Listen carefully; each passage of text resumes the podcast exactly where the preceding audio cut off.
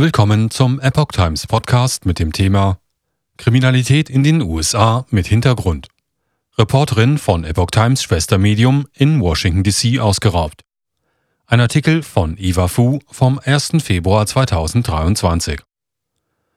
Als Iris Tau, eine Reporterin von NTD TV, einem Schwestermedium der Epoch Times, am 28. Januar vor die Tür ihres Apartmentkomplexes trat, bedrohte sie ein Unbekannter mit vorgehaltener Waffe und raubte sie aus.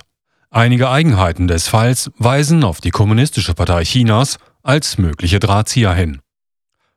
Gib mir dein Handy war das erste, was Iris Tau, Reporterin für NTD TV im Weißen Haus, hörte, als sie vor die Tür ihres Wohnkomplexes trat. Es war der 28. Januar. Vor ihr stand ein schlanker schwarzer Mann, etwa 1,80 Meter groß und von Kopf bis Fuß schwarz gekleidet. Eine schwarze Skimaske und eine schwarze Mütze verdeckten das Gesicht. Er trug einen schwarzen Mantel und eine schwarze Hose mit weißen Streifen, erinnert sich die Reporterin. Und er richtete eine Handfeuerwaffe aus etwa einem Meter Entfernung auf sie. Es war um etwa 8.30 Uhr und niemand sonst war in der Nähe. Bevor sie reagieren konnte, griff der Mann direkt in ihre Tasche ihrer Pufferjacke, in der sich ihr Telefon befand, und entriss es ihr, sagt sie. Gib mir deine Brieftasche, forderte der Mann. Oder ich hau dir eine rein, erinnerte sich Tau gegenüber der Epoch Times. Der Mann fragte auch nach Taus Laptop, drängte aber auf ihre Brieftasche, als sie behauptete, dass sie nur Bücher bei sich habe. Da sie keine andere Wahl hatte, nahm sie ein Mäppchen aus ihrem Rucksack, in dem sich nur eine U-Bahn-Karte befand. Der Mann, der offensichtlich kein Interesse daran hatte, verlangte ihr Telefonpasswort. Als Tau sich weigerte, schlug er ihr mit der Pistole ins Gesicht und hinterließ einen Bluterguss auf ihrer Wange, bevor er in ein nahegelegenes Wohnhaus flüchtete. Polizei macht los. Als er anfing, von mir wegzulaufen, begann ich zu schreien. Hilfe, Hilfe, Hilfe, berichtet Tau. Zwei Nachbarn kamen heraus und halfen ihr, die Polizei zu rufen. Eine Überwachungskamera filmte den Mann, wie er ein Gebäude betrat, das einen Block entfernt lag. Die Polizei konnte das Gebäude nicht betreten. Als Tau einige Stunden später das letzte Mal den Standort ihres Telefons überprüfte, bevor sie den Zugang verlor, befand sich der Mann in einem anderen Gebäude, etwa 15 Autominuten entfernt. Das Viertel im Südwesten von Washington DC, in dem Tau wohnt, liegt etwa drei Kilometer entfernt vom Kapitol. Es hat eine historisch hohe Kriminalitätsrate. Dies erfuhr Tau von Michael Kim vom Asian Liaison Office der städtischen Polizei. Der Polizeibeamte arbeitet seit etwa einem Jahrzehnt in diesem Gebiet. Kim vermutet, dass der Mann in der Nähe wohnt, da er Sicherheitszugang zu dem Gebäude hatte, in dem er verschwand. So Tau. Zweifeln an normalem Überfall.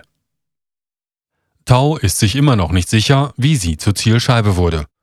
Aber sie hat mehrere ungewöhnliche Punkte bei dem Vorfall beobachtet, die sie sich nicht ganz erklären kann. Warum stand er direkt vor unserer Wohnung? fragte sie. Im Gegensatz zu den meisten Szenarien, in denen ein Dieb Geld verlangt, schien der Mann mehr Interesse an ihrem Telefon und ihrem Laptop zu haben als an Bargeld. Außerdem wusste er irgendwie, dass sie ein Telefon bei sich trug obwohl es von außen nicht sichtbar war, und er griff sofort in die richtige Tasche.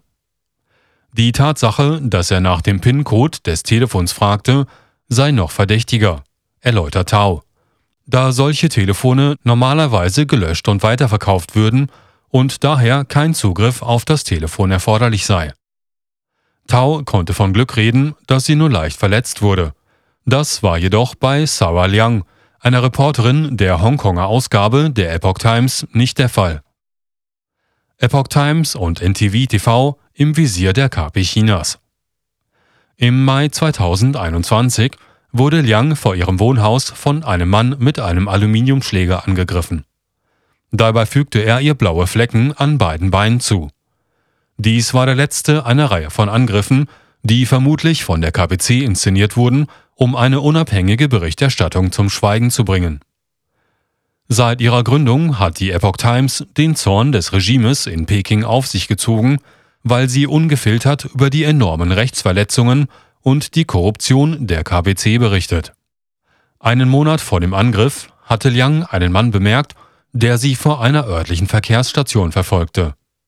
Zwei Tage zuvor klopfte ein anderer Mann, der behauptet, ein großes Paket zu liefern, an ihre Tür und sprach sie mit ihrem Namen an.